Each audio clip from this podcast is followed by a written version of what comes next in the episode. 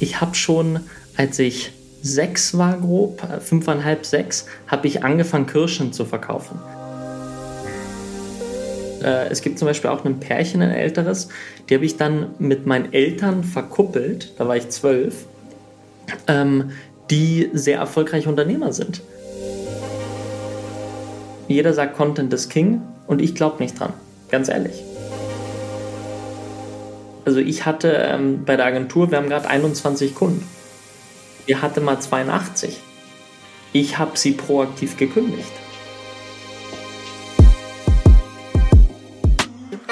Hallo und herzlich willkommen zu einer neuen Folge Paul präsentiert was. Mein heutiger Gast ist Jonas Nagel und er ist Unternehmer durch und durch. Mit 5, 6 hat er schon angefangen, Kirschen zu verkaufen an die Nachbarn und es hat sich bis heute nichts geändert, außer dass es größer skaliert hat. Dann hat er sich für Social Media interessiert, Millionen von Follower generiert. Nicht für sich, sondern vor allen Dingen für andere und das macht seine Firma jetzt auch, nämlich Social Media und Performance Marketing für andere Menschen oder Unternehmen. Es ist sehr, sehr spannend, sehr, sehr spannenden Werdegang und er ist einfach 24 erst, aber seit 18 Jahren im Geschäft. Ich wünsche euch viel Spaß mit dieser Folge.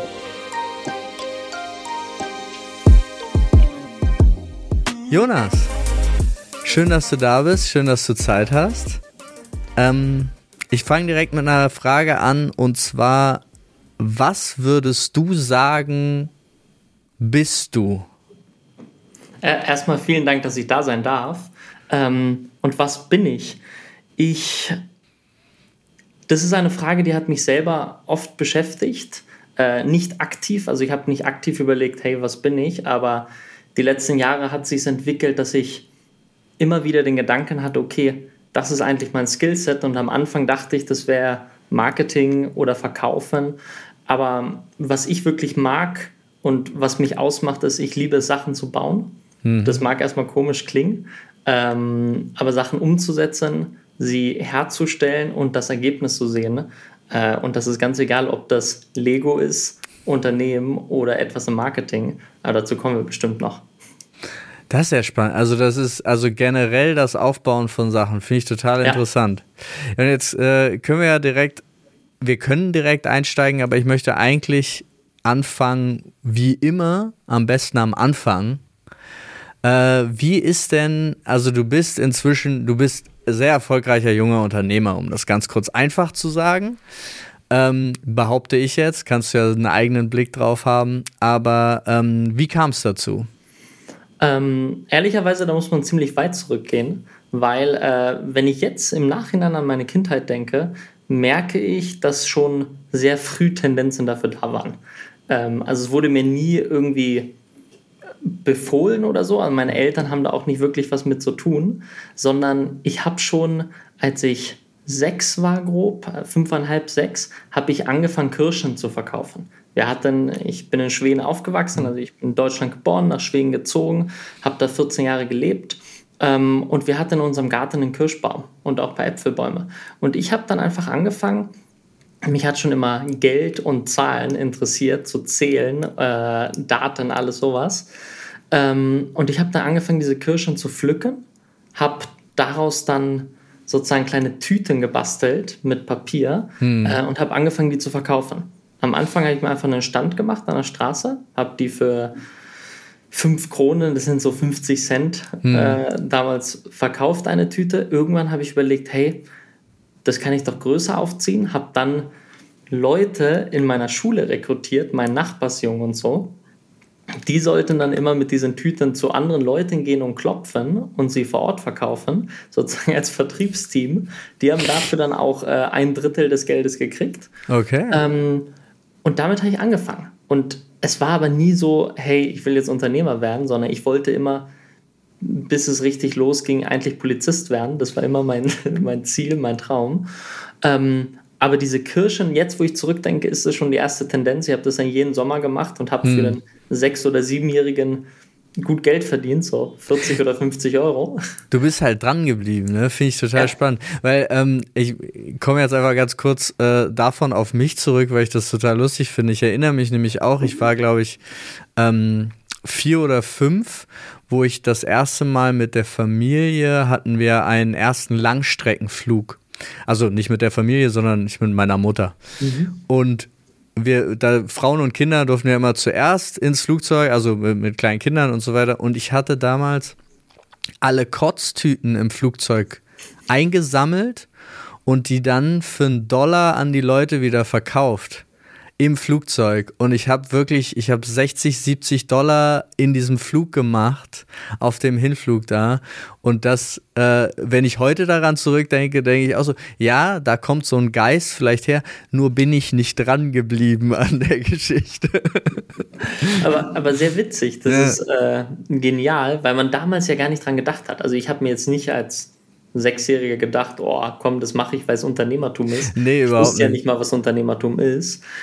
Aber es hat mich immer interessiert und das, das war so das Erste, was ich gemacht habe. Dann ging das weiter irgendwann, wo Online-Shopping anfing. Da war ich so, oder wo ich es mitbekommen habe, da war ich so zehn Jahre alt. Ich bin jetzt 24. Hm. Ähm, da habe ich dann Folgendes gemacht. Ich habe Webseiten mir rausgesucht, so drei, vier, habe geguckt, was es für Produkte gibt. Alles von Büchern bis hin zu CDs, DVDs, oder Küchenutensilien. Die, davon habe ich dann Fotos ausgedruckt und habe einen eigenen kleinen Katalog gebaut. Ja. Diesen Katalog habe ich dann mehrmals gedruckt und bei Nachbarn liegen lassen und gesagt, da könnt ihr was bestellen.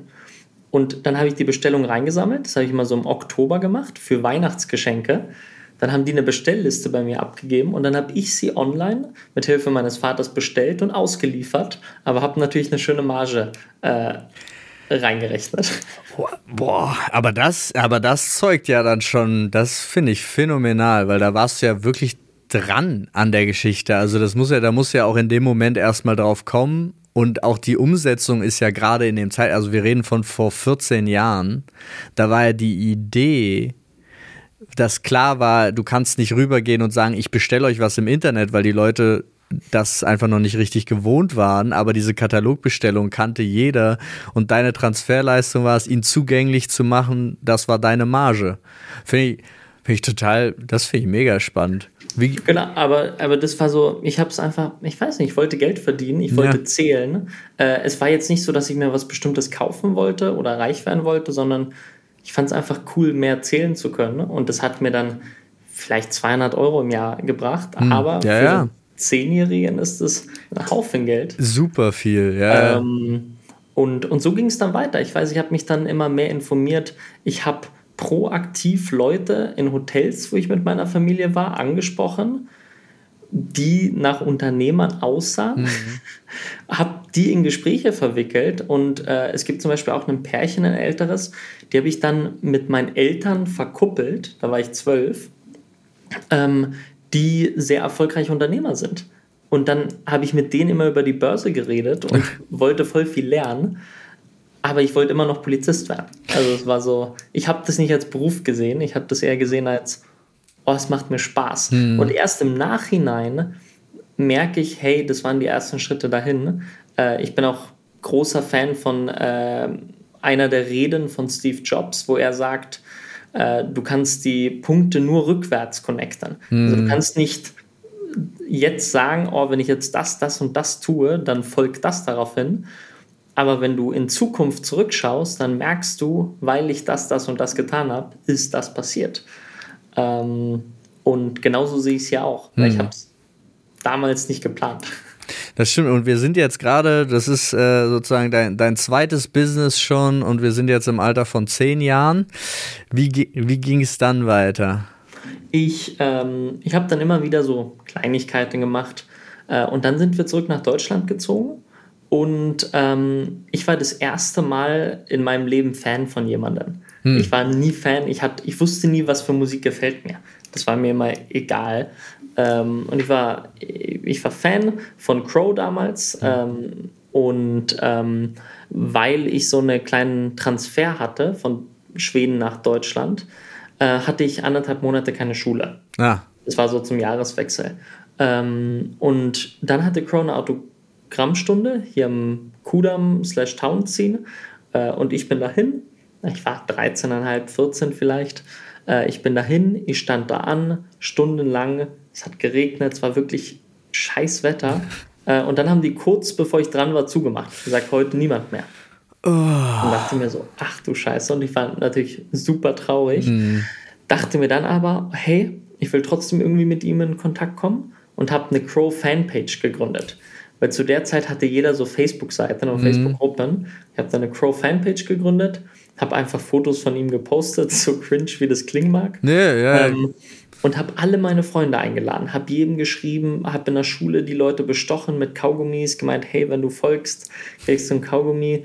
Ich wusste genau, wer folgt und wenn es ein Follower weniger war, wusste ich, wer es entfolgt, habe angeschrieben, warum bist du entfolgt. Ja. Ähm, okay. War da sehr intensiviert und so konnte ich dann ungefähr nach drei Monaten um die 500 Follower generieren, was nicht so super viel ist. Aber ich habe Folgendes gemerkt, wie ich ja vorhin meinte, bin voll der Zahlentyp, Mathe war immer mein Lieblingsfach, ähm, bis zur Oberstufe. ähm, aber ich, ich liebe es, wenn Zahlen nach oben gehen und ich zählen kann und alles sowas. Und dieses Gefühl hatte ich dann plötzlich bei Facebook-Seiten, hm. wo ich hm. gesehen habe, die Follower gehen hoch, die Reichweite geht hoch, die Likes. Ähm, und plötzlich war mir Crow egal, sondern es ging mir nur noch um die Facebook-Seite. Okay. Da habe ich mir überlegt, wie kann ich denn mehr Follower kriegen? Und dann habe ich relativ schnell bemerkt, ich bin nicht der Profi, wenn es um Content-Erstellung geht. Hm. Ich kann nicht gute Fotos machen, ich bin nicht der beste Texter und so weiter. Das könnte ich bestimmt alles lernen, aber es interessiert mich ehrlicherweise auch nicht so. Ähm, aber ich bin voll der Zahlentyp. Und ich habe dann als nächstes eine Minions-Fanseite gegründet. Okay. Diese kleinen. Ja, ja, ich kenn, von äh, Universal, der Film. Ja. Ich habe bis heute die Filme nicht geguckt. Ähm, ich habe die Fanseite gegründet, weil ich dachte, hey, das wird jetzt viral gehen. Mhm. Das wird abgehen. Ähm, und habe da auch einfach nur den Content damals runtergeladen und selber gepostet. Aber mit dem Approach, wie kann ich die Strategie anpassen, um besser zu wachsen? Und ähm, ich hatte damals sowas gefunden, das nannte sich Werbebörsen. Mhm. Und zwar gab es Facebook-Gruppen. Wenn du eine Facebook-Seite hast mit 500 Follower und ich eine, dann treffen wir uns in dieser Gruppe und machen basically Share for Share. Mhm. Also du teilst meine Seite, ich teile deine Seite.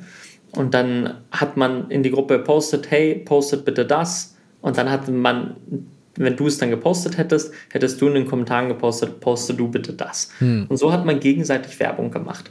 Und diese Werbebörsen, die gab es ab verschiedenen Größenordnungen. So, also für jeden unter 500 Follower, für jeden bis 1000, für jeden ab 5000 und die größte Gruppe war für jeden ab 100.000 Follower. Da kam es Ich habe nichts davon mitbekommen. Echt? Das, ja, nicht, also so gar nichts. Ne? Das finde ich auch. Da, ich war ja. da überhaupt nicht, äh, da war ich überhaupt nicht drin im Social Media Game Ach, zu dem geil. Zeitpunkt. Sehr witzig. Ja, und jetzt gerade wo, wo wir angefangen haben, darüber zu reden und ich mich zurückerinnere, kommen so manche Sachen auch wieder zurück. Mhm. Also ich habe da bestimmt schon ein paar Jahre nicht mehr dran gedacht. Äh, aber es gab diese Werbegruppen. Die exklusivste war ab 100.000 Follower, was echt schwer war. Da waren irgendwie 90 Mitglieder. Mhm. Ähm, man muss sich vorstellen, damals war es auch nur Facebook und niemand wusste, wie viel und ob du damit Geld verdienen kannst. Also es war uns allen egal, wir haben es als Hobby gemacht. Ähm, ja, es war sowieso, war Facebook ja in Deutschland, wenn man nicht über den Tellerrand geschaut hat. Ich weiß, ich hatte, ich habe sehr, sehr früh, als es dann ging, einen Facebook-Account erstellt, aber ich war auf StudiVZ oder SchülerVZ und habe, weil ich glaube, erst Jahre später dann angefangen, überhaupt das Profil da mal zu bearbeiten oder so weil das halt in meinem persönlichen Umkreis einfach keine Relevanz hatte. Ich hatte niemanden, mit dem ich mich auf Facebook connecten konnte. So. Ach krass. Ja. Okay. Ja, das war bei mir ein bisschen anders. Ja, du hattest auch ja auch einen unternehmerischen Sinn dahinter und nicht dieses, ja. ey, wo sind meine Freunde, sondern das ist ja was vollkommen anderes. Ja. Genau, es war mir irgendwie egal. Ich wollte einfach, wie kriege ich die meisten Follower. Ähm, und in diesen Werbegruppen habe ich aber Folgendes gemerkt je kleiner die andere Seite ist, mit der du Werbung machst, desto weniger Follower gewinnst du. Und in so einer normalen Werbegruppe, wenn ich immer mit anderen Kanälen, die auch 500 Follower haben, Werbung gegen Werbung mache, dann wachse ich vielleicht 5 bis 10 Follower am Tag. Das dauert lange. Aber wenn du in den großen Gruppen bist und dich Seite mit 300.000 Follower teilen, kriegst du natürlich instant viel, viel mehr. Da habe ich mir überlegt, okay, wie komme ich in diese großen Gruppen? und äh, habe mir dann einen Weg ausgedacht, wie ich mich da hocharbeite, relativ schnell, ähm, durch ein kleines Schlupfloch, könnte man fast sagen. Und das wirst du auch merken, das, was ich tue beim Bauen, ist immer Schlupflöcher finden. Egal bei was, egal ob das bei meiner Wohnung ist, bei den Unternehmen, im Marketing, im Social Media Game, wherever. Ich suche immer Schlupflöcher, ähm, sozusagen einfach Strategien, die nicht genug Leute beachten, mhm. die man einfach ignoriert. Ähm, und ich habe Folgendes gemacht. Man konnte damals sozusagen für seine Seite Werbe-Admins anstellen. Also als Beispiel, ich habe jetzt 500 Follower und ich sage zu dir, möchtest du das denn nicht für mich übernehmen, dieses Werbung gegen Werbung? Ähm, und dafür darfst du jedes fünfte Mal dich selber outshouten, also dich selber posten. Mhm.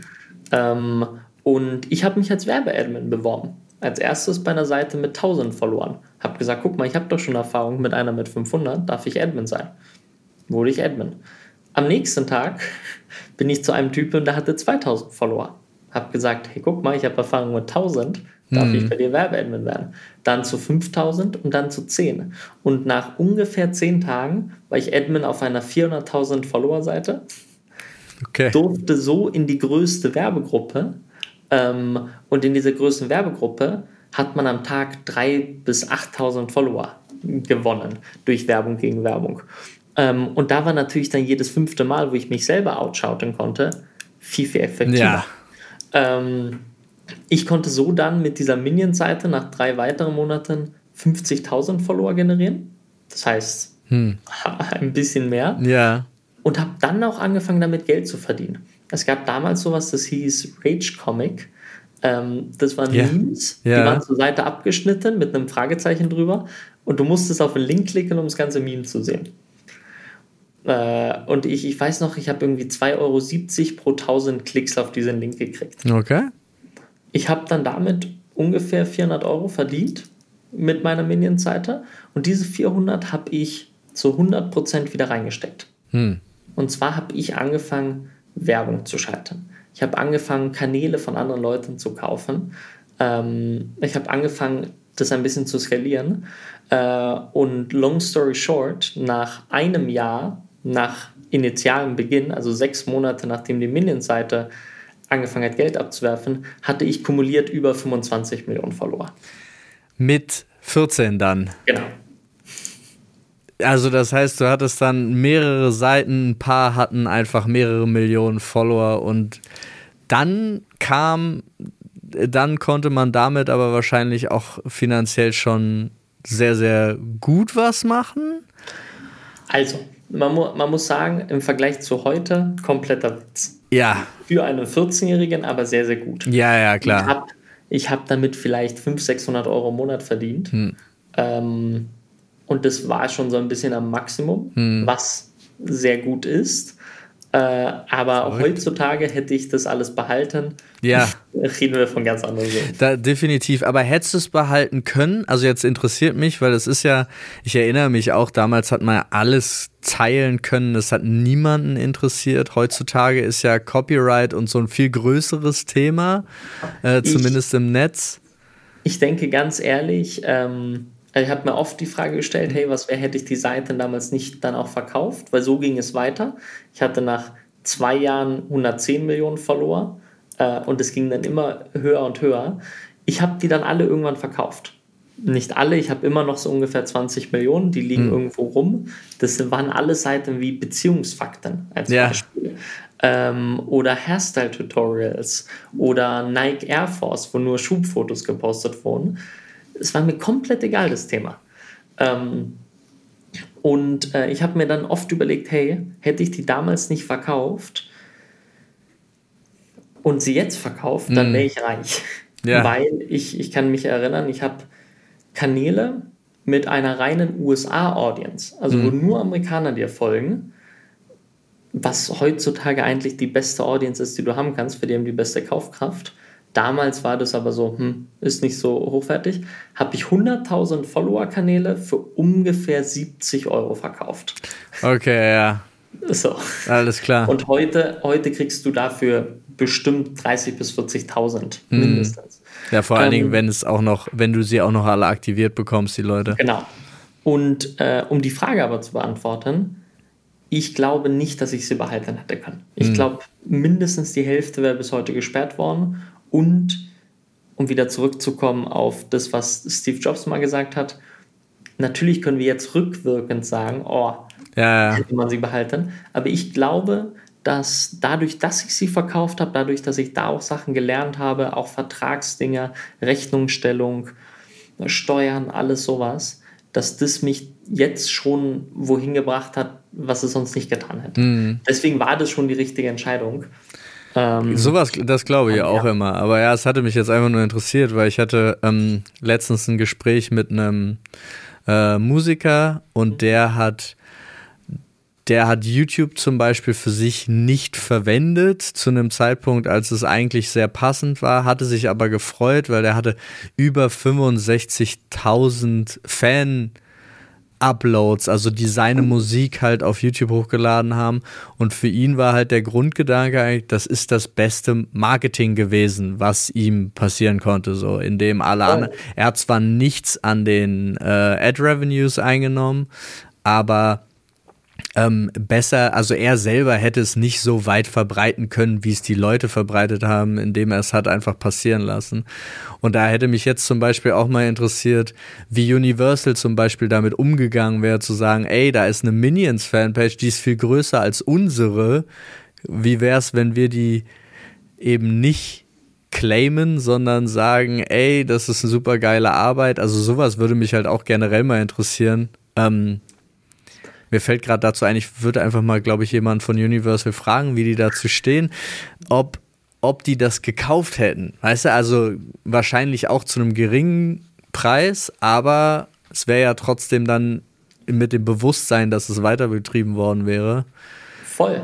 Find also, ich, ähm, ich glaube, so wäre es eher heutzutage. Also, mhm. entweder du wirst abgemahnt oder ja. die kaufen dich.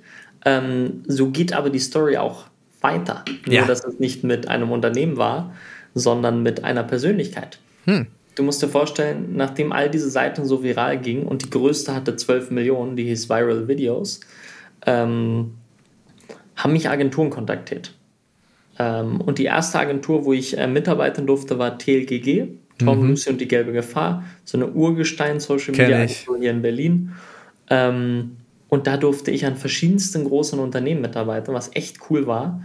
Dann hat mich als nächstes äh, Social Chain kontaktiert, hm. was jetzt nicht so ein gutes Ende genommen hat, aber damals nicht das von dem Kofler aus Höhle der Löwen, sondern die Ursprungsagentur von Stephen Bartlett. Äh, der hat einen relativ großen Podcast in ich England auch. Kennt Stephen Bartlett auch.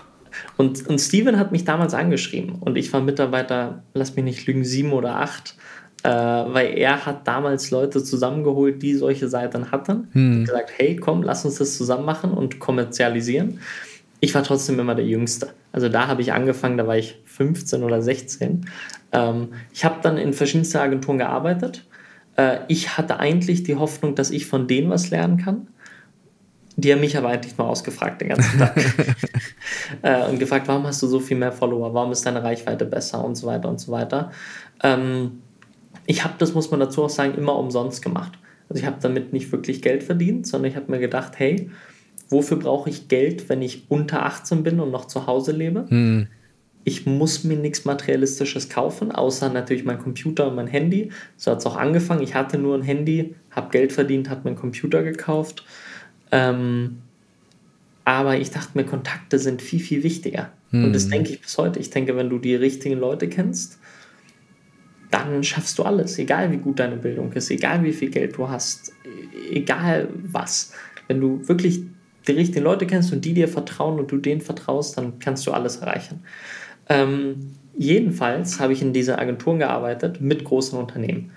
Und ich habe sehr schnell gemerkt, hey, mit Unternehmen arbeiten kann echt painful sein. Mhm. Weil meine ganze Strategie, wie ich meine Seiten aufbauen konnte, basiert darauf auf Schnelligkeit. Hm. Wie schnell kannst du Sachen umsetzen? Wie schnell kannst du äh, was posten, abändern und so weiter? Äh, und die Flexibilität bieten die meisten Unternehmen nicht. Überhaupt nicht, ja. Außerdem hast du oft ein unpersönliches Verhältnis. du sprichst selber oft nur einem, der irgendwo im Team im Unternehmen arbeitet, der seinen eigenen Arsch retten möchte und dem gar nicht die richtigen Ergebnisse so super wichtig sind, sondern nur die Ergebnisse, die er im nächsten Meeting vorstellt. Mhm. Äh, fand ich relativ langweilig. Ich habe dann überlegt, oh, ich würde gerne mit Persönlichkeiten arbeiten. Ähm, also mit Unternehmern, Schauspielern, YouTuber, Influencer, alle möglichen. Einfach nur Menschen, weil ich hatte die Hypothese, die sich auch bestätigt hat, dass wenn du mit Menschen arbeitest, es natürlich auch menschlicher ist. Mhm. Wenn ich mit dir arbeite im Verhältnis zu einem Unternehmen, dann gehen wir mal zusammen was essen, wir können uns unterhalten. Das ist ein ganz anderes Verhältnis. Das ist nicht dieses, oh, du bist der Dienstleister, mach das jetzt, sondern eher, wir machen das Projekt gemeinsam. Wenn es funktioniert, nice. Wenn es nicht funktioniert, dann versuchen wir was anderes. Ja. Ähm, und es geht auch oft schneller. Ja, bin ich voll bei. Vor allen Dingen, wenn du nur mit der, dem Menschen arbeitest, dann hat derjenige auch die absolute Befugnis zu sagen, genau. jo, ist gut, ist nicht gut. Ich fällt mir nur dazu gerade ein, ich hatte mal, ähm, ich hatte auch mal eine, äh, on, ich hatte eine Online-Marketing-Firma hier in Berlin gegründet, gerade für ähm, Kinofilme hatte ich viel Marketing gemacht und dann auch für Serien.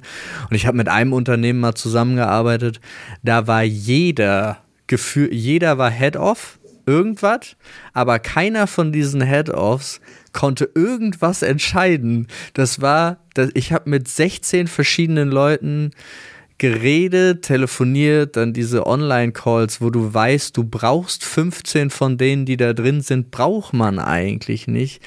So, ja. das war, ich, ich verstehe zu 100 Prozent, was du meinst. ich kann auch sehr gut nachvollziehen, was du meinst. äh, ja, und, und dann war es aber so, ich habe ich hab immer das Dschungelcamp geguckt.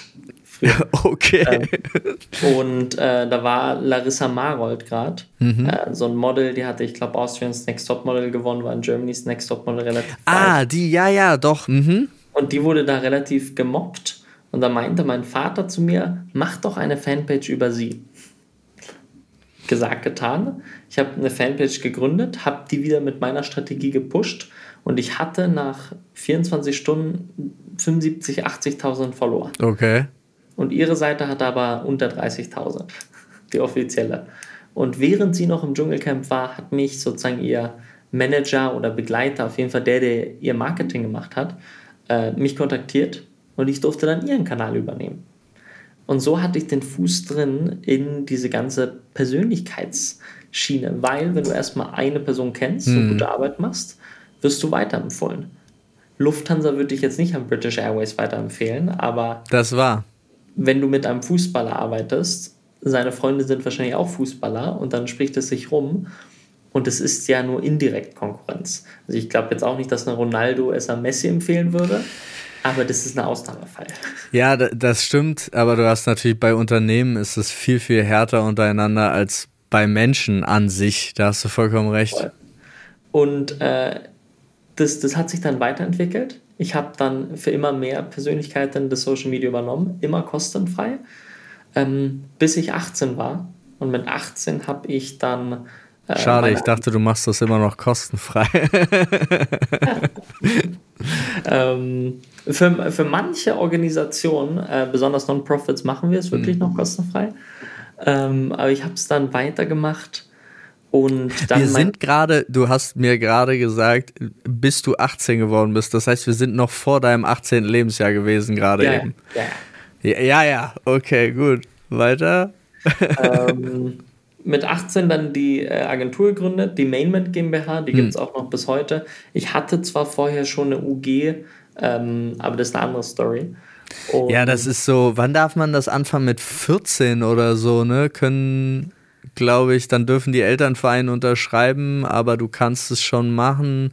Das ja, so. du musst, du musst zu, also bei dieser UG, das war auch richtig painful, da mussten meine Eltern zum Notar und so weiter. Du darfst äh, auch nicht Geschäftsführer sein, ne? Nee, nee. Ja, ja. Also es, es gibt Möglichkeiten übers Gericht und so, aber wir wollen mal nicht übertreiben. Ja. Äh, ich ich habe mein Abi noch fertig gemacht. Man muss dazu sagen, ich glaube, ich habe 2,3 oder 2,4, also jetzt nicht ein mega gutes Abi, aber auch kein mega schlechtes. Nee. War mir aber auch eigentlich scheißegal, ehrlicherweise, weil ich habe nie gelernt, nie Hausaufgaben gemacht. ich habe sie immer gemacht, aber halt in der Schule, Hm. in der Pause. Und für mich war es so, ab dem Zeitpunkt, wo ich 14 war, Schule ist zu Ende und ich arbeite. Und ich weiß, das klingt immer so negativ und da werden sich jetzt viele denken wahrscheinlich, ey, der hat gar keine Kindheit, der arbeitet die ganze Zeit. Bis heute, das, was ich tue, von Aufwachen bis Schlafen gehen, ist Arbeiten. Aber Arbeiten wird oft als negatives Wort assoziiert. Gerade in Deutschland. In Deutschland hat man das Gefühl, Arbeit muss immer scheiße sein, sonst ist es keine richtige Arbeit. Aber ich finde ja gerade jetzt, viele von uns, also jetzt in unserem Umfeld, in unserem persönlichen, haben ja auch ihre, ihre Leidenschaft zum Beruf gemacht und das Genau. macht es viel einfacher. Voll. Weil im Endeffekt, ich sehe das Wort arbeiten eigentlich nur als Definition dafür, dass du etwas tust, was dir finanziell auch etwas bringt, ähm, was nicht heißt, dass es scheiße sein muss. Und ich versuche, ähm, alle meine Aktivitäten irgendwie mit Arbeit zu verbinden oder sie zur Arbeit zu machen, damit ich sie mit gutem Gewissen machen kann, weil ich weiß, sie bringen mich voran, ähm, direkt oder indirekt. Und genauso auch meine persönlichen Kontakte. Also alle meine Freunde sind indirekt oder direkt Geschäftspartner. Und das beste Beispiel wäre jetzt, wir unterhalten uns gerade ähm, und du begeisterst mich vielleicht vom Podcasting. Und ich finde das richtig cool. Ich bin jemand, ich werde dann sehr euphorisch. Ich würde mich die nächsten vier Wochen über alles informieren, mich melden und sagen, guck mal, hey, ich habe das krasseste Setup jetzt. Äh, und dann wärst du mein Podcast-Freund. Und dann würde ich mir überlegen, wie kann ich damit Geld verdienen? Wird irgendeine Firma, was damit zu tun hat, gründen äh, und würde dann sagen, oh, lass uns immer zusammen Podcasts machen und über Setup reden. Das wäre dann Arbeit, es indirekt mich weiterbringt, aber es wäre trotzdem mein Hobby. Total. Das ist, also das ist ja, bei mir ist es ja auch sowohl Hobby als auch Arbeit, als Ja. auch Selbstbereicherung ohne Ende, weil ich dadurch super viel von Leuten auch erfahre und lerne und eben auch, äh, das ein, immer ein guter Einstieg ist, um Kontakte auch zu knüpfen. Das stimmt. Ähm, das stimmt auf jeden Fall. Habe ich mir auch sogar schon in der Vergangenheit überlegt, ob ich irgendwas ähnliches starte, nur für die Möglichkeit, Kontakte zu kriegen. Ich bin großer Fan vom Networking, wie ich vorhin meinte. Ja, das ist meine größte Leidenschaft auch persönlich. Ich, ich lieb's. Äh, Ich bin eigentlich privat relativ introvertiert, aber im Business-Kontext gar nicht. Also ich habe kein Problem, egal was für ein Promi vorbeiläuft, ihn jetzt anzusprechen. Ähm, Ich mache auch immer, wenn ich wohin reise und ich reise relativ viel, gucke ich auf LinkedIn, wen gibt es in dieser Stadt und dann schreibe ich einfach Leute an und bin ganz forward, sage, hey, möchtest du einen Kaffee treffen? Ähm, Und das funktioniert immer. Ja. Sehr, sehr oft. Und dann Ja. lernst du die Leute kennen und dann hat es langfristig einen Effekt. Bin ich voll bei dir. Übrigens, aber wenn du äh, dich für Podcasten interessierst, ich habe äh, hier eine Podcast-Produktionsfirma, also da kannst du, wir können uns um dich kümmern. Weiß ich Bescheid. Nee, aber ähm, um, um zurückzukommen, Ja. ich habe dann die Firma gegründet, ähm, angefangen dafür Persönlichkeiten zu machen und man muss sagen, ganz ehrlich, ich habe es auf der harten Art und Weise gelernt. Also ich habe die ersten Jahre nicht wirklich viel Geld verdient, äh, wo meine Steuerberater mehr verdient haben als ich und ich irgendwie mit 400 Euro über die Runden kommen musste. Ist jetzt nicht so, dass es, hey, du machst direkt mit 18 voll gutes Geld und lebst in einer krassen Wohnung. Nee. Gar nicht. Sondern ähm, ich habe ich hab mir alles selber beigebracht. Ich war auch nie in, in der Uni, ähm, habe keine Ausbildung gemacht oder sonst was, also nur das Abi beendet. Wie war das für deine Eltern? D- Das Schöne ist, muss ich sagen, da bin ich auch sehr dankbar. Meine Eltern interessieren sich immer sehr für mich, aber sie beeinflussen mich gar nicht. Im Sinne von, sie sagen nicht, oh, du musst jetzt das und das tun. Sie haben gesagt, mach bitte das Abi fertig. Das war denen wichtig, damit ich in Zukunft jede Möglichkeit habe. Aber ob ich studieren gehe oder nicht, war denen eigentlich egal, solange das klappt, was ich jetzt tue. Ähm, und das hat's ja sozusagen. Und äh, sie haben aber nie gesagt, oh Jonas, du musst jetzt direkt anfangen zu studieren, äh, weil das ist in Schweden auch nicht so. Hm. Also dazu muss man sagen, in Schweden, ich habe ja diese Parallelen gesehen. Ähm, in Deutschland eigentlich jeder, der die Schule beendet hat mit mir, ist danach direkt studieren gegangen. Weil du direkt das Gefühl hast, oh, ich darf keine Lücke im Lebenslauf haben. Mhm. Ich muss direkt BWL studieren, ich muss direkt das und so weiter und so weiter. Auch wenn du gar nicht weißt, was du tun willst. Mhm. In Schweden ist genau andersrum. Da kriegt zwar, also ich will, über die Schulsysteme kann man sich separat diskutieren. Die sind in Schweden bei weitem auch nicht ideal. Mhm. Ähm, aber was ideal ist, ist die Mentalität in der Gesellschaft im Sinne von, tu es doch, wann du willst. Und zwar haben unsere Nachbarn, die Mütter, mit 45 noch eine Ausbildung gemacht oder ihre erste. Und niemand, nicht eine einzige Person in meiner Klasse hat innerhalb von drei Jahren nach dem Abi angefangen zu studieren. Hm. Niemand. Und auch keine Ausbildung. Das Klassische in Schweden ist, du gehst arbeiten, so bei Rewe oder sonst wo, einen normalen Job. Mhm. Und dann reist du die Hälfte der Zeit. Und das haben alle gemacht. Jetzt haben sie mittlerweile alle, wir sind jetzt schon sieben, acht Jahre aus der Schule raus, jetzt fangen sie an zu studieren oder ähnliches. Aber es gibt da null Pressure. Und ich glaube, daher kam das auch von meinen Eltern, dass die meinten, hey, mach doch einfach. Du kannst immer noch, du kannst mit 35 anfangen zu studieren. Ähm, solange du nicht auf unserer Hosentasche liegst, mhm. alles gut. Und äh, da bin ich aber super dankbar für, weil das ich gemerkt habe, bei anderen, die werden sehr unter Druck gesetzt. Ähm, und ja. Gut, jetzt hast du deine Firma gegründet und hast angefangen, da mit mehreren Leuten, äh, gerade mehreren Persönlichkeiten zusammenzuarbeiten. Ja. Und das aber immer äh, in Bezug auf Social Media, ne? Also ist es immer Personal Brand Building gewesen oder was ist die Grund? Also grundsätzlich ja. immer Social Media. Facebook, Insta, TikTok, LinkedIn, Twitter und so weiter. Ich habe über die Jahre hinweg mich überall irgendwie durchprobiert. Von SEO zu Webseiten zu Grafikdesign, alles mögliche. Aber ich habe mhm. gemerkt, nee, das ist alles nicht meins, sondern wirklich reine Social Media. Man muss dazu sagen, Mainment ist jetzt eine Performance Marketing und Community Building Agentur mhm. mit nur Social Media Fokus. 70% der Kunden sind Persönlichkeiten jeglicher Größe, also egal ob klein oder weltbekannt.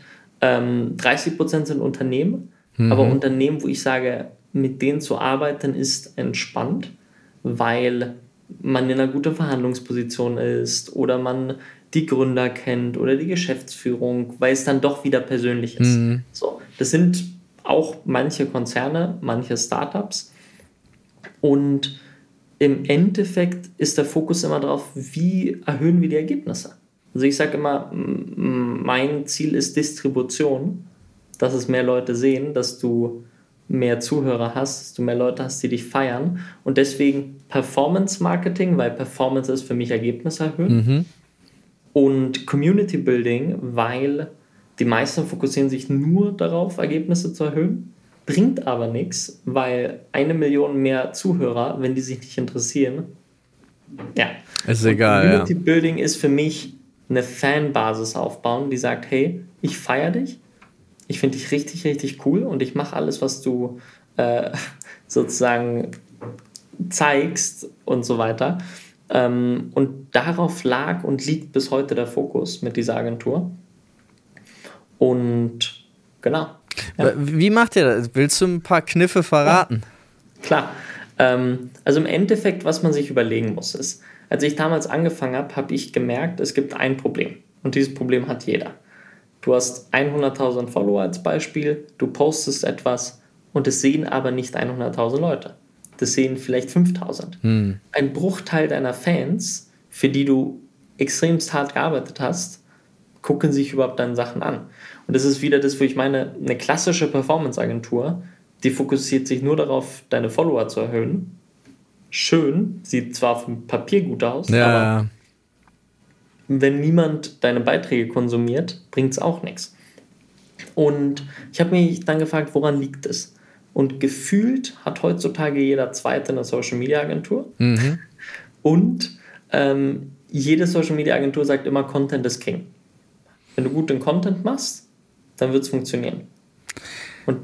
Ja, ist, glaube ich, so eine langfristige Geschichte. Also ich würde auch sagen, also obwohl ich kann es auch gar nicht richtig bestimmen, weil bei mir, also bei mir zum Beispiel funktioniert es relativ gut. Ich habe relativ, ja. also vergleichsweise mit, äh, mit auch Leuten aus meiner Branche, ist das Engagement bei mir sehr, sehr hoch, ist aber auch wirklich, also jeder Toilettengang bedeutet, ich gehe meine Instagram-DMs durch und versuche so vielen Leuten wie möglich zu antworten. Ich reagiere auf Sachen und so weiter und so fort. Also, das ist halt unfassbar ist halt viel Arbeit. Ja, genau. Voll, auf jeden Fall. Ähm, und ich glaube, das ist auch ein Fehler, den viele machen, die sagen, oh komm, ich behandle das mal stiefmütterlich. Social ist, egal wie groß du bist, ein zweiter Job. Hm. Und wenn man sich das anguckt bei Kunden von uns, äh, es gibt Unternehmen, da haben wir 18 Leute nur für Instagram, hm. die in den Unternehmen arbeiten. Es gibt auch Persönlichkeiten, die haben fünf Leute nur für deren Instagram. Ja, Vollzeit. Ich, Sarah, unser, ich behaupte jetzt, äh, obwohl es nicht wahr ist, unser gemeinsamer Freund Gary Vaynerchuk zum Beispiel 29 Leute nur für sein Content-Team. Ich kann es ich kann's weder bestätigen noch dementieren, aber ähm, ja, und, und im Endeffekt, äh, was habe ich dann, was habe ich gemerkt? Ich habe gemerkt, jeder sagt Content ist King und ich glaube nicht dran, ganz ehrlich. Vielleicht auch einfach, weil ich keinen Content machen kann. Mhm. Ich sehe aber, und das sehe ich bis heute, Leute haben guten Content und kriegen drei Likes und dann mhm. haben Leute scheiß Content und kriegen 10.000 Likes. Also muss da irgendwas noch mit zusammenhängen. Und ich habe relativ schnell gemerkt, hey, das liegt an den Algorithmen. Es gibt nicht einen Algorithmus, das sind mehrere auf jeder Plattform. Ähm, und nein, der Algorithmus kann dich auch nicht hassen und es gibt auch keine Shadowbands und all diese Sachen, die Leute immer als Ausrede finden, warum sie nicht performen, sondern der Algorithmus bewertet, wie relevant du bist. Und ähm, für viele mag das dann mit dem Ego so ein bisschen äh, kratzen. Hm. Aber im Endeffekt musst du dir vorstellen, das oberste Ziel von jeder Plattform ist, dass du die Plattform so lange wie möglich nutzt. Je länger du die Plattform nutzt, desto mehr Werbung siehst du, desto mehr Geld verdient die Plattform. Ist ja logisch. Hm. Das deren Ziel ist es, dich auf der Plattform zu halten.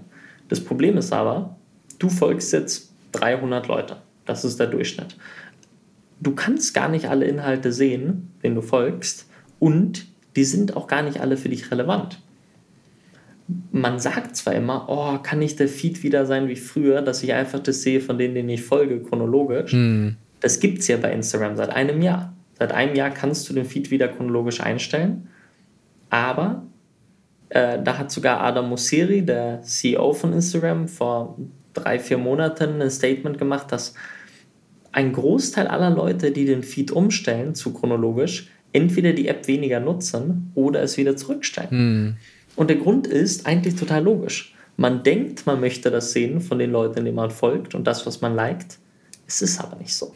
Es gibt, es gibt genug Personen, denen du folgst aus Nettigkeit, wo du die Inhalte nicht sehen möchtest. Es gibt aber genauso Sachen, denen du nicht folgst, wo du die Inhalte sehen willst. Und ein Beispiel, was ich da immer gerne gebe, ist, stell dir vor, du bist der größte Trump-Supporter.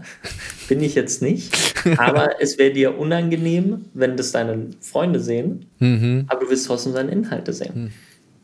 Aber ähm, andersrum folgst du vielleicht ähm, von deinem besten Freund die Frau, ich weiß es nicht, mhm. weil es unangenehm wäre, nicht zurückzufolgen, aber dich interessiert nicht, was sie postet. Und deswegen müssen diese Algorithmen filtern, was ist für dich relevant, damit du die Plattform so lange wie möglich nutzt.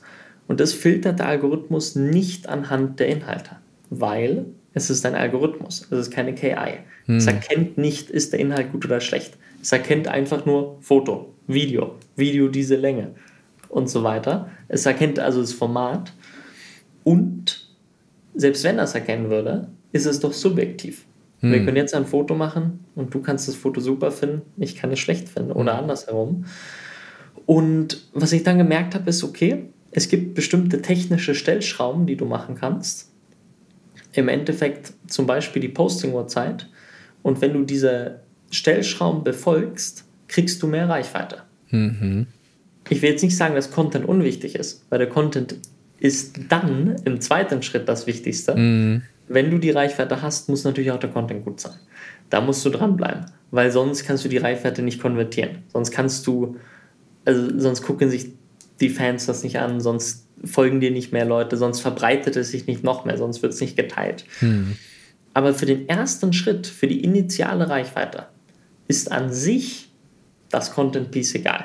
Ich sage immer, ich könnte ein Foto von diesem Glas Wasser heute Abend viral gehen lassen. Ähm, wenn ich deinen Kanal übernehme, ich der Plattform zeige, du bist relevant. Mhm. Das passiert auf Kanalebene. Mhm. Ähm, und dann rankt dich jetzt Instagram als relevant. Und dann kannst du im Endeffekt posten, was auch immer du willst. Und Instagram wird dir die Reichweite freischalten. Natürlich sollte das, was du dann postest, auch gut sein, damit die freigeschaltete Reichweite auch Sinn ergibt. Der äh, muss ja dann genutzt werden. Ja, ja. Genau. Genau, und äh, damit die Verbreitung auch größer ist. Aber würdest du ganz kurz so für mich, weil ich fand, Mr. Beast mhm. hatte einmal das so schön gesagt, nenn es nicht Algorithmus, sondern nenn es Community. Und das fand ich den Grundgedanken dahinter zu sagen, ja, wenn es schlecht ausgestrahlt wird, bedeutet es, dass die Leute es nicht sehen wollen und nicht, ja. dass du vom Algorithmus angegriffen wirst in dem Fall. Würdest du damit, äh, siehst du das auch so? Oder ist es so, oder siehst du es noch mechanischer eigentlich? Ich, ich würde sagen, ich sehe es zu 99 Prozent so. Okay. Also ja, weil der Algorithmus ist ja darauf gebaut, was interessiert deiner Community. Hm.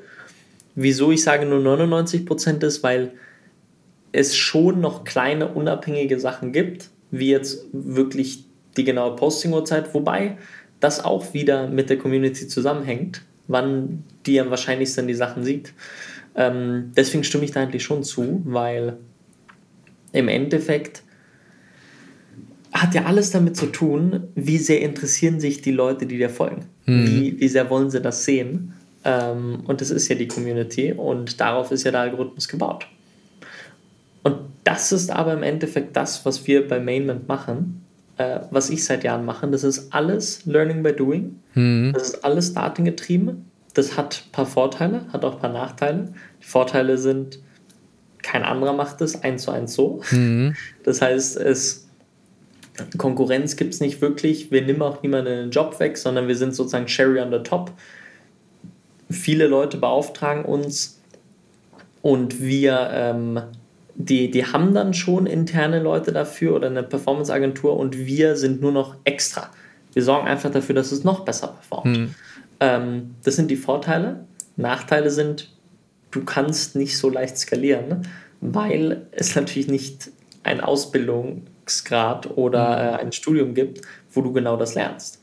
Also das heißt, alle, allen Leuten, die du angestellt hast oder anstellst, müssen es entweder auch irgendwie können oder du bringst denen das bei. Genau. Und im Endeffekt ist es, ich fange an, es denen beizubringen. Und das dauert Jahre, wirklich. Mhm. Ähm, und dann, je mehr sie wissen, können sie sich auch Sachen selber beibringen. Weil das ist ja ein ever-changing landscape. Also ja. es ändert sich die ganze Zeit und du musst dabei bleiben. Aber ähm, das ist im Endeffekt, was wir tun. Und das machen wir einerseits organisch. Das heißt, einfach jetzt als Beispiel dein Kanal, mhm. ähm, aber auch mit Werbung. Und das ist besonders für Unternehmen relevant. Wir schalten Werbekampagnen im siebenstelligen Bereich monatlich auf den Plattformen. Ähm, alles, wo immer gesponsert steht. Und mhm. genau. Das heißt, das macht ihr noch on top und ihr habt halt dann diese zwei Wege, organische Reichweite verbessern und Ad-Performance auch. Genau. Und bei der Ad-Performance aber mit derselben Strategie. Also mhm. auch mit der Strategie, wie können wir den Algorithmus austricksen, wie können wir dem geben, was er sehen möchte. Das heißt, theoretisch ist bei dir eine Ad zu buchen über deine Agentur günstiger, als wenn ich es einfach so machen würde, ohne das Wissen. Ja, und so kriegen wir auch meistens bezahlt. Also so eine Differenz zwischen dem, was du sparst. Hm. Ähm, es kommt natürlich immer aufs Modell drauf an, hm. aber jetzt bei Ads musst du dir vorstellen, du selber hast jetzt 1000 Euro und möchtest die Kampagne für 10 Tage laufen lassen. Mhm. Dann stellst du ein, hey, 1000 Euro, 10 Tage und fertig. Mhm. Du kriegst dafür vielleicht 50.000 Reichweite. Nur mal fiktive Zahlen. Ja, ja. Du beauftragst jetzt eine normale Ad-Agentur oder Performance-Agentur, die baut es ein bisschen professioneller, nimmt es dir ab, die stellt im Endeffekt aber auch einfach nur ein. 10 Tage Laufzeit, 1000 Euro und am Ende sagen die dir, guck mal, das kam dabei raus. Und die kriegen dann vielleicht 100.000 Reichweite. Was wir machen ist, wir ändern alles. Wir optimieren mindestens fünfmal am Tag. Mhm. Das heißt, heute gibst du 6,67 Euro aus, morgen früh 3,55 Euro, morgen Abend 760. Wir optimieren die Budgets, wir optimieren, wann läuft das wo. Wir optimieren alles die ganze Zeit, mhm. tun eigentlich alle Sachen, wo die Plattform sagen, tu es nicht. Mhm. Aber im Endeffekt ist mir egal, was mir andere sagen, solange die Ergebnisse besser sind. Mhm. Und mit uns kriegst du dann 200.000 Reichweite für denselben Preis. Und dann äh, sparst du da natürlich. Ähm, und das machen wir im großen Stil für ein paar Unternehmen, schalten halt deren Kampagnen, aber auch immer mit diesem Ansatz. Und viele fragen sich immer, hey, läufst du nicht Gefahr, dass sich A, der Algorithmus ändert hm. und B, die Plattform dich bannt? Das Witzige ist, also ja, der Algorithmus entwickelt sich weiter, der Grundalgorithmus ist aber immer derselbe. Mhm. Äh, und wir entwickeln uns ja auch weiter. Klar. Aber die Plattform selber sind sogar Kunden von mir, in der Vergangenheit auch schon gewesen. Ähm, ich habe früher öfter Workshops gemacht und mhm. schon zweimal bei Facebook oder Meta im Silicon Valley, einmal bei Google. Das ist die Ironie dabei. Also so nach dem Motto, da ist jemand externes, der versteht unseren Algorithmus besser als wir. Ja. Das finde ich super spannend. Ich würde mich, oh Gott, ich hätte richtig, weißt du, worauf ich richtig Lust hätte? Das musst du jetzt hier nicht beantworten. Da können wir danach nochmal drüber reden. Aber ich würde gerne mal zu dir kommen, dir meine Instagram Insights hinlegen ähm, und wir gucken da einfach mal drüber und wenn ich nur so ein bisschen davon filmen dürfte, ja, fände ich mega spannend, um das mal, um das mal zu sehen. Klar, können, können wir gerne mal machen. Äh, bist jederzeit herzlich willkommen. Das freut mich. Aber du machst, jetzt pass auf, es gibt ja, noch andere Sachen, die du daneben machst. Ich habe, du hast ja noch eine Investitionsfirma. Und ich musste, weil ich habe ich hab das nachgelesen und ich fand das total interessant. Du kaufst Insolvenzmasse von Fluggesellschaften, um das Zeug zu benutzen, um deine eigenen Möbel daraus zu machen. Ist das richtig? Ja, aber nicht nur. Okay. Also, man, man muss dazu sagen, Mainment ist zwar das älteste Unternehmen, aber nicht mehr das Hauptunternehmen. Okay. Ähm, ich äh, habe neben Mainment noch drei weitere GmbHs. Ähm, unter denen sind aber verschiedenste Projekte nochmal untergelagert. Ähm, um, um das einmal zu erwähnen, es gibt Mainment als Performance-Community Agentur. Mhm. Ähm, dann gibt es jetzt Numbers Matter. Das ist ähm, eher eine Beratungsagentur, die auch ein bisschen mehr auf generelles Management geht, bisschen auf Content-Produktion und auch das, was Mainment macht. Die habe ich zusammen mit Aaron Troschke gegründet. Mhm. Das ähm, war das. Ich habe den Instagram-Post von ihm gesehen, wo er die Notarsachen unterschrieben hat. Genau. Äh, also das ist äh, unsere Agentur gemeinsam, da ist Aaron auch gerade Geschäftsführer ähm, und die bauen wir gerade noch nebenbei auf. Mhm. Dann gibt es noch Human Labs. Human Labs. Das ist die, die äh, einfrieren, ne? Nee, nee, nee, das ist was anderes. Nee, Moment, stimmt. Das ist das, wo du dich angemeldet hast, aber das ist nochmal eine ganz genau. andere Geschichte. Ja, Human Labs. Uh, Human Labs ist mein erstes Startup, weil alle Unternehmen von mir bisher waren immer gebootstrapped, also Geld verdient, selber reinvestiert yeah. und aufgebaut. Da wollten schon lange Leute investieren. Ich habe mir immer gedacht, bei einer Agentur, warum einen Investor reinholen? Dann hast du ja deinen eigenen Chef. Dann war ich im Jahr 2021 dabei, die Agentur zu verkaufen. Ist aber auch eine andere Story. Hab's dann aber nicht gemacht, weil mir Leidenschaft wichtiger ist als Geld. Mhm. So blöd wie das klingen mag, so klischeehaft. Überhaupt ähm, nicht, finde ich.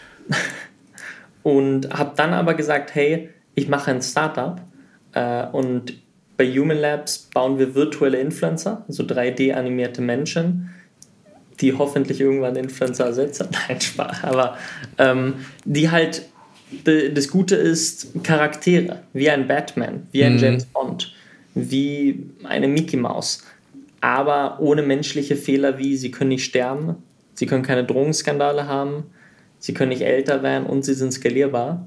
Es sei denn, wir wollen es. Wir können natürlich auch Skandale selber herstellen. Aber Human Labs gibt es dann noch, das ist ein Startup, ähm, was extern finanziert ist. Und äh, dann gibt es meine eigene Investmentgesellschaft, wo ich Startup-Investments mache und so weiter. Aber was du angesprochen hast, ähm, mit den Flugzeugmöbeln, ja. siehst du auch hier im Hintergrund. Ja. Das Ding ist, ich, ich liebe Flugzeuge. Ich äh, mache jetzt selber auch meinen Pilotenschein. Finde oh. super cool. Ja. Und ich liebe Design. Interior Design. Und ich liebe so ein industrielles Interior Design. Problem ist, äh, habe ich damals gemerkt, habe ich mit 18 angefangen. Wenn du Industrial Design googelst, findest du entweder so Poco-Domäne-Fakes, mhm. was aussieht wie industriell, oder du findest Leute, die verstehen, in dem Moment, wo es Industrial Design heißt, will ich jetzt 10.000 Euro für den Schreibtisch aus Metall. Also du musst eigentlich an die Quelle, bevor es Industrial Design heißt. Mhm. Ähm, und damals war ich in den USA, wie ich vorhin meinte, ich reise relativ viel, weil ich kann von überall arbeiten. Das Team sitzt auch überall auf der Welt. Ähm, und ich versuche dann immer digital zu arbeiten. Und ich war nach dem Abi erstmal viel in den USA, viel in Kalifornien. Und da bin ich hingeflogen mit der Air Berlin aber die ist dann pleite gegangen, während ich da war. Ich habe meinen Rückflug verloren. Auch spannend, ja. Und das war aber meine Lieblingsairline und ich wollte unbedingt so einen Trolley vom Flugzeug für zu Hause. Das Problem ist, diese Trolleys gibt es zwar hier in den Berliner Möbelläden, kosten aber 2.000, 3.000 Euro. Mhm. Und äh, geschweige denn, dass es mir immer noch viel zu viel ist, war es mir als 18-Jähriger bei weitem zu viel.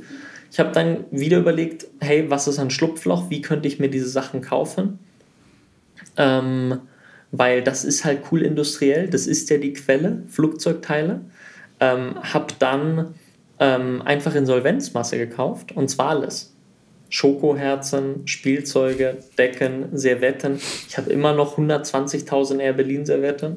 Okay. Ähm, und natürlich auch Sitze, Trolleys und so weiter. Und dann habe ich einfach alles verkauft, was ich nicht gebraucht habe, habe damit die komplette Lieferung, das waren zwei LKWs, mhm. finanziert, aber konnte ein paar Teile, wie manche dieser Trolleys, behalten. Da, okay, das heißt, die, die, Leute haben das gekauft, dann wahrscheinlich bei eBay oder so. Genau. Ja, wild. Ich, ich habe immer noch irgendwie ein, zwei Stück von jedem, weil es witzig ist. Klar. Aber so diese großen Teile habe ich dann behalten, waren sozusagen kostenfrei, weil ich ja die Lieferung durch den Verkauf finanziert habe.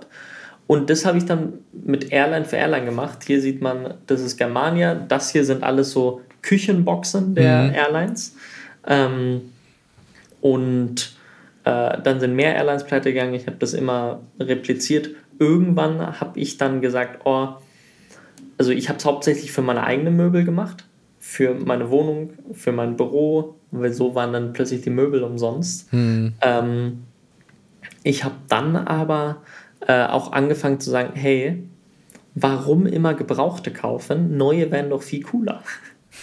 Hab mich angefreundet mit dem Geschäftsführer eines äh, Flugzeug In-Flight Equipment Herstellers mhm. ähm, und wir sind gute Freunde geworden und wir produzieren jetzt in Zusammenarbeit mit ihm für kleine Airlines die Sachen unter unser Branding. Oh. Kleine Airlines sind Airlines unter 50 Flugzeuge, was immer noch groß ist. Hm. Also vom Unternehmenslevel her ist es immer noch riesig.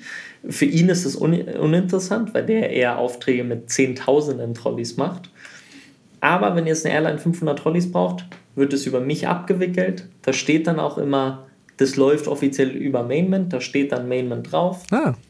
Ähm, und ich produziere da ein bisschen Überschuss, was dann Büromöbel und Co. wird. Aber das ist zum Beispiel eins der Nebenventures, was nicht wirklich viel Geld macht. Hm.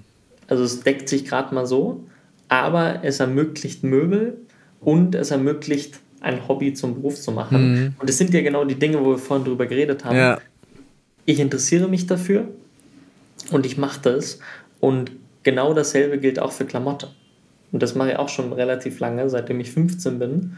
ähm, Produktion von Textilien, dass im Endeffekt fast alles, was ich anhabe, direkt oder indirekt über mich produziert ist. Äh, mit indirekt meine ich, viele unserer Kunden, wenn die eine Merch-Marke wollen, bauen wir die Merch-Marke mit mhm. denen und wir machen die Produktion. Das ist dann indirekt, weil es nicht direkt meine Marke ist. Ähm, aber immer mit dem Anspruch Fairtrade, umweltfreundlich und höchste Qualität. Mhm. Weil auch da wieder ich mir überlegt habe, hey, ich hasse es zu shoppen und ich möchte mir so wenig Gedanken wie möglich jeden Tag machen müssen, weil kennst bestimmt selber, man wird entscheidungsmüde. Sind ja, man hat sieben klare Entscheidungen am Tag und wenn du den Tag damit startest, zu entscheiden, was du trägst, ist schon eine Entscheidung weg. Ich trage jeden Tag eigentlich dasselbe.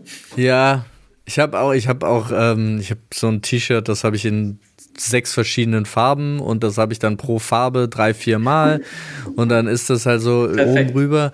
Aber ja, ich trage dann auch super gerne unseren eigenen Merch natürlich. Aber ja. auch, auch das, ich finde es total interessant, weil es hatte mich noch nie richtig interessiert, sondern es ist wirklich, ich mache Kleiderschrank auf, greife das, was oben liegt und damit gehe ich ins Bad. So, also das war ja. so Ende. Ja, und bei, bei mir geht es ähnlich. Ich habe ich hab 50 Mal dasselbe weiße T-Shirt. Hm. Das trage ich jeden Tag. Ähm, und als ich damals angefangen habe, mich dafür zu interessieren, dachte ich mir, oh, bei jeder Sache, die du kaufst im Laden, gibt es immer irgendwas, was nicht perfekt ist. Also mache ich doch einfach mein eigenes, was für mich perfekt ist. Mhm. Und dann dachte ich mir, oh, wenn ich, also als Beispiel, wenn ich jetzt eine Jacke für mich produziere, zahle ich 90 Euro dafür. Hm. Im Laden würde ich auch 90 Euro zahlen. Der Unterschied ist, diese 90 Euro gehen zu 100% zur Fabrik, während im Laden vielleicht 5 Euro ankommen, hm. wenn überhaupt. Ähm, und so konnte ich dann, habe ich mich informiert über all das und konnte dann anfangen, die Qualitätsstandards zu erhöhen. Und so, aber das sind alles eher Hobbyprojekte nebenbei, die natürlich bei dem einen oder anderen Kunden auch viel gebracht haben, Total, ja. die wir aufgebaut haben. Aber das ist wieder das Ding. Ich arbeite. Ja, ja, aber ist ja, ey, ich finde das ja total gut. Ich habe das ja auch, also wir haben das auch mit, mit, mit vielen äh, mit, mit Freunden zusammen oder sonst irgendwas. Ich habe auch irgendwann für mich selber festgestellt, ey, ich finde es total toll, was die machen möchte irgendwie mehr damit machen, habe aber gar keine Ahnung davon. Und das war dann so eine Sache in Richtung äh, investieren gehen. Also einfach, ich habe ja. mit mehreren zusammen einfach verschiedene Firmen gegründet, wo die das machen können, was sie richtig gut können. Und ich bin einfach nur dabei und mache halt so den Unternehmenskram mit, wenn da Hilfe gebraucht wird. Aber ansonsten möchte ich mich eigentlich, soweit es geht, da raushalten. Wo, wo kann ich beitreten? Bei dem Club, ja, ja, ist ein guter Club. ja, ich musste noch zwei, drei äh, Leute finden, die noch mal die, hier die anderen Unternehmen mit übernehmen und dann verdiene ich wahrscheinlich wesentlich weniger, aber das ist nicht schlimm. Weil wir haben ja auch, also unsere Philosophie hier ist ja auch, mehr, also wir sind äh, teilweise bei mehr reinvestieren als als wir eigentlich zur Verfügung haben. So, aber das passiert. Aber, aber das finde ich super cool, weil im Endeffekt dieses ganze Thema, wo du meinst, dann verdiene ich halt weniger, aber egal, hm. geht mir genauso. Also ich hatte ähm, bei der Agentur, wir haben gerade 21 Kunden. Ja. Wir hatten mal 82. Oh. Ich habe sie proaktiv gekündigt. Wie viele Leute seid ihr? Jetzt gerade sind wir neun Leute, hm. ähm, aber arbeiten viel mit Freelancern. Ja, aber trotzdem. Hm. Genau. Und äh, im Endeffekt waren mal viel, viel mehr Kunden. Ich habe die dann proaktiv gekündigt. Wir haben bei uns generell so eine Warteliste, also wir haben das Modell ein bisschen umgebaut. Man findet nicht viel über uns, hm. weil klar, die Leute, die wir betreuen, wollen auch nicht auf einer Website stehen. Die werden auch nicht googeln, wer kann mein Insta machen, sondern es ist alles auf Empfehlungsbasis. Hm. Ähm, und wir haben da so eine Warteliste und die, die ist auch voll und viele würden gerne mit uns arbeiten. Aber für mich ist wirklich wichtig, mit den Leuten zu arbeiten, auf die ich wirklich Bock habe. Mhm. Und das, sind nicht die, die am meisten Geld haben, sondern die, wo ich sage, hey, da ist die Sympathie richtig, da kann man zusammen was machen, das ist cool. Ähm, ganz egal, wie groß oder klein man ist. Und äh, da habe ich natürlich am Anfang auch beim Runterskalieren mhm. erstmal weniger Geld, besonders privat verdient. Ähm, es hat sich, muss man ehrlich sagen, mittlerweile machen wir dadurch mehr Umsatz als vorher, mhm. weil Fokus bringt Qualität und das bringt äh, wiederum sowas. Aber grundsätzlich ist mir immer relativ egal, wie viel ich verdiene, solange es sich trägt und es funktioniert mm. und ich Spaß dran habe. Weil ich glaube, den Fehler, den viele machen und mein größter Tipp immer so fast ist gutes privates Geldmanagement. Mm. Den größten Fehler ist es, Golden Handcuffs zu haben oder ja. sich selber einzuschließen. Man erhöht seinen Lebensstandard, man erhöht seine Fixkosten und wird dadurch gezwungen, immer mehr von dem zu tun, was man vielleicht gar nicht machen möchte. Und nur als Beispiel, ich selber, egal wie groß meine Unternehmen sein mögen, ähm, ich habe Fixkosten monatlich. Da reden wir mein Anteil in der Miete, ähm, Essen und Strom und Co. monatlich ungefähr 970 Euro. Uh, so. da bist du gut dabei. Bin ich sehr gut dabei. Da bist aber, du sehr gut dabei. Ich war immer schon stolz, ich bin bei 1,4. Okay, aber ist auch schon super. Ja. Und, äh, und im Endeffekt, wie, wie kommt das zustande? Das sind genauso hoch wie vor drei Jahren, obwohl es jetzt besser läuft. Ähm, der Grund ist einfach, wenn ich mir was kaufen möchte, und da zähle ich sogar Netflix rein oder Spotify, also das nehme ich nicht als monatliche Kosten, dann warte ich, bis ich das Geld zusammengespart habe und dann kaufe ich es mir. Natürlich kann es trotzdem sein, dass ich es auf einer Finanzierungsrate oder sonst was kaufe, weil es schlauer sein kann. Hm. Als Beispiel, mein Auto habe ich mir im Januar gekauft. Das habe ich auf vier Jahre finanziert. Mhm. Ich habe aber eine 0% Finanzierung gekriegt.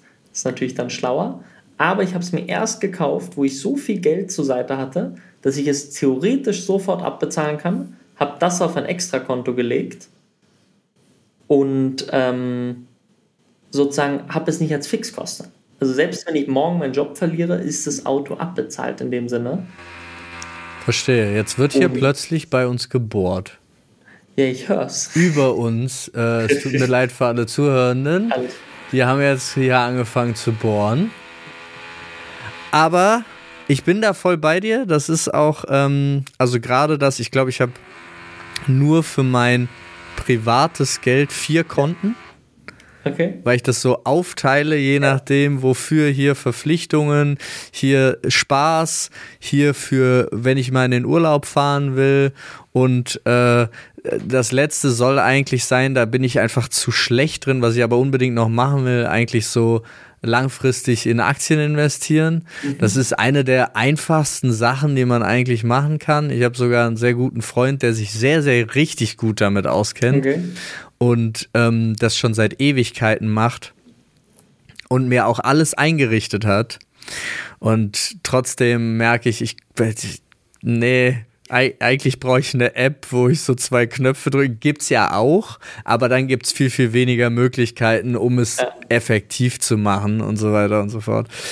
Da nee, versuche ich auch noch hinterher zu kommen. Ich, ich, weiß ganz genau, was du meinst. Ah. Geht mir relativ ähnlich.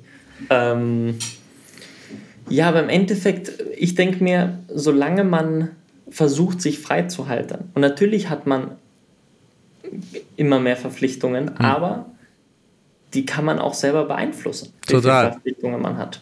Und ähm, ich, ich lebe mit diesem Konstrukt, ich möchte meine Fixkosten monatlich so gering wie möglich halten, damit in der Theorie ich morgen alle meine Unternehmen schließen könnte, wenn sie mich nicht mehr glücklich machen, ich Halbzeit irgendwo arbeiten gehe, ich mir damit denselben Lebensstandard finanzieren kann mhm. und die andere Hälfte meiner Zeit meinen Hobbys widmen kann, wodurch ich dann irgendwann wieder Geld mit verdienen werde. Mhm. Ich, ich, glaube sehr stark dran, was auch Gary Vaynerchuk, den du vorhin erwähnt hattest, ähm, immer sagt, du kannst mit allen Sachen Geld verdienen. Selbst mit Schlümpfen. Ja. Wenn du YouTube-Videos über Schlümpfe machst, kannst du damit gut Geld verdienen. Sie, sieht man ja auch. Also es ist ja, ja es gibt, gibt immer mehr, die das machen und ich finde es auch überhaupt nicht schlimm und ich finde auch ähm, gerade dieses ganze äh, an, auf die jungen Leute bashen, die sagen, sie wollen nur noch vier Tage die Woche arbeiten und so weiter. Ich bin mir da auch nicht, also ich könnte es auch nicht, aber ich bin mir umgekehrt auch nicht sicher, ob die nicht trotzdem die schlaueren Menschen sind in dem Zusammenhang. So. Ja. Und, kann, kann sehr gut sein. Ja. Und im, im Endeffekt denke ich mir da nämlich, ähm, der Harvard-Professor Sean Acor hat äh, den ähm, so eine, so eine Regel, die Happiness Rule, aufgestellt mhm. mit Forschung, wo er im Endeffekt bewiesen hat, dass wenn Leute glücklicher sind mit dem, was sie tun, sind sie automatisch produktiver, effektiver und kreativer. Mhm. Somit leben sie auch länger und sie verdienen langfristig auch mehr Geld. Und woran ich wirklich persönlich glaube, ist, tu das, was dir Spaß macht, weil es wird langfristig Erfolg bringen. Erfolg im Sinne, wie die Gesellschaft Erfolg definiert. Ich finde, Erfolg ist was anderes, aber mhm. das mal dahingestellt. Ähm, und dann, dann mögen jetzt die meisten fragen, ja, okay, ist leicht gesagt, aber wie mache ich das? Ich habe ja Verpflichtungen. Ja, dann halt Verpflichtungen kleiner machen. Mal nicht immer am Wochenende was trinken gehen, kein Netflix haben, kein Spotify haben, Minimumkosten haben. Das mit einem Job erstmal decken die andere Hälfte deiner Zeit damit verbringen, dein Hobby nachzugehen, mhm. was du wirklich liebst. Und irgendwann wirst du damit Geld verdienen. Es mag in fünf Jahren sein oder in 20 Jahren, ist aber auch eigentlich egal, weil du solltest es nicht fürs Geld tun, ja. weil es dir Spaß macht. Ähm, ja. Jonas, bin ich voll bei dir. Jetzt hast du schon so viele Hinweise gegeben. Ich stelle dir trotzdem, und es ist egal, ob ja. es sich wiederholt, noch meine zwei immer abschließenden Fragen. Gerne. Erstens, jetzt hast du sehr, sehr früh angefangen, aber was hättest du gerne gewusst, bevor du diese, diese Karriere eingeschlagen hast? Und zweitens, was würdest du jemandem auf den Weg geben, der auch diese Karriere einschlagen möchte? Ja. Also, was hätte ich gerne vorher gewusst? Hm, ich muss sagen, grundsätzlich ist jetzt, es gibt nichts, was ich gerade irgendwie bereue oder schlecht finde oder so, weil dann würde ich es direkt ändern. Ähm, aber was einem bewusst sein muss und was man vorher wissen sollte, ist, es gibt kein Feierabend. Hm. Es gibt nicht, also jetzt im Social Media Management ähm, oder generell oft auch im Unternehmertum, aber jetzt auch besonders im Social Media, du kannst nicht um 18 Uhr dein Handy ausmachen kannst nicht in den Urlaub fahren. Es dann, dann, dann kannst du auch kein gutes Social Media machen, weil wenn der Post um 19.33 Uhr am Samstag rauskommen muss, dann muss er dann kommen. Mhm. Äh, und dann kannst du nicht sagen, ja, dann kommt er Montag um 7 Uhr morgens. Ja, aber dann sind deine Leute nicht aktiv. Ähm, es ist schon echt viel Arbeitszeit, wo ich mich auch gar nicht beschwere, weil ich es ja mag, aber mhm. das sollte man wissen und das sozusagen hätte ich dann gerne vorher gewusst, weil manchmal denke ich mir, hm, wie stellt es sich wohl, wie, wie fühlt es sich wohl an, wenn man einfach normal zur Arbeit geht und nach Hause kommt und gar nicht weiterarbeiten kann. Es gibt ja genug Berufe, eigentlich der Großteil aller, da kannst du zu Hause gar nicht mehr arbeiten. Und du musst auch nicht, du musst dich auch nicht damit genau. beschäftigen, ja. Genau. Ähm, du kannst einfach mal was anderes tun. Ist bei mir nicht der Fall. Das auf jeden Fall dazu. Und zu der zweiten Frage, ähm, was würde ich jemandem mitgeben? Ich würde immer mit, also meine Hauptdinger, wonach ich lebe, weil ich glaube, Mentalität das ist mit Abstand wichtigste, um langfristig Erfolg zu haben, um zu sagen, hey, ich bleibe gesund, ich glaube dran, was ich tue, ist A, nicht zu viel planen. Planen funktioniert eh nicht. Das, ich weiß, besonders wir Deutschen lieben es immer, alles vorzuplanen. Und ja, dann mache ich das Studium, dann den Job, dann verdiene ich so viel, dann gehe ich da in Rente wenn Corona es uns noch nicht bewiesen hat, Plan geht nicht. Hm. Ziele sollte man haben. Ich habe auch Ziele, große Ziele, so groß wie sie nur gehen. Ähm, das heißt, nicht zu viel planen, Ziele haben, Netzwerken über alles stellen, also wirklich immer networken. Ähm, und egal wie die Situation ist, ich kannte auch niemanden. Ich kannte keine Promis vorher. Ich kannte auch keine großen Unternehmen. Aber es hat geklappt. Ich habe einfach nur gemacht. Hm. Consistency, also einfach dranbleiben. Und ganz ehrlich, ja, habe ich ja gesagt, wenn ich wohin reise, schreibe ich Leute bei LinkedIn an, ob sie sich treffen wollen. So habe ich auch schon echt coole Leute kennengelernt, wie ähm, den CEO von TikTok hm. oder auch Gary Vaynerchuk habe ich so kennengelernt über LinkedIn. Mhm. Es funktioniert, aber du musst dranbleiben. Und ganz ehrlich, von 100 Nachrichten wird vielleicht eine beantwortet. Und man darf dann einfach nicht aufhören das und ich würde sagen, sich seine eigene Meinung zu bilden. Ich glaube, eine ganz wichtige Sache ist, Peer Pressure, also den Druck der Gesellschaft zu widerstehen, generell, das ist etwas, was ich schon immer versuche. Ähm, ich habe beispielsweise auch noch nie Alkohol getrunken, hm. noch nie geraucht, noch nie Drogen probiert, noch nie Kaffee probiert. Nicht, okay. weil ich was dagegen habe, einfach nur, weil es für mich auch so ein kleines Spiel ist, dem Peer Pressure zu widerstehen. Hm. Und wenn Leute sagen, oh komm, mach doch, dann mache ich erst recht nicht. Hm. Und äh, genau dasselbe ist halt im Marketing. Wenn alle sagen, tu das, das und das, tu das Gegenteil. Und das funktioniert eigentlich immer, weil es macht halt niemand anderes und dann gibt es voll viele Möglichkeiten. Und ja, das, das würde ich sagen, sind so meine Hauptdinger.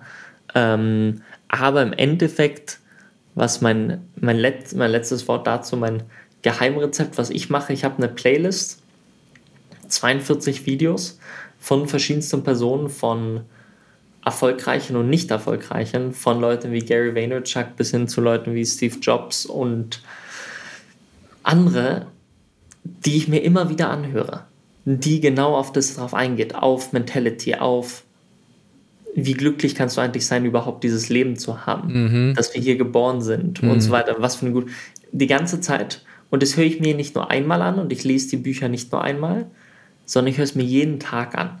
So wie die ersten fünf Seiten von 12 and a Half, ne? Genau. Oder? Einfach nur die ganze Zeit. Weil wenn du es die ganze Zeit in deinem Kopf gehämmert kriegst, dann ändert es sich auch. Dann, mhm. dann bleibst du positiv. Und äh, ja, ich bin auch manchmal traurig und ja, ich bin auch manchmal negativ. Aber grundsätzlich versuche ich immer alles so positiv wie möglich zu sehen. Ja, macht doch viel mehr Spaß. Es macht wirklich viel mehr Spaß. Jonas, das hat mir auch sehr, sehr viel Spaß gemacht. Ebenso. Ich äh, danke dir für das wunderschöne Gespräch und ich hoffe, äh, die Leute da draußen konnten auch einiges davon mitnehmen. Ich konnte es auf jeden Fall. Super. Ich sag dir danke und allen anderen wünsche ich noch einen schönen Tag. Dir natürlich auch. Und äh, Feedback ist danke wie immer ebenso. gewünscht. Und ansonsten bis zum nächsten Mal. Danke. Ciao.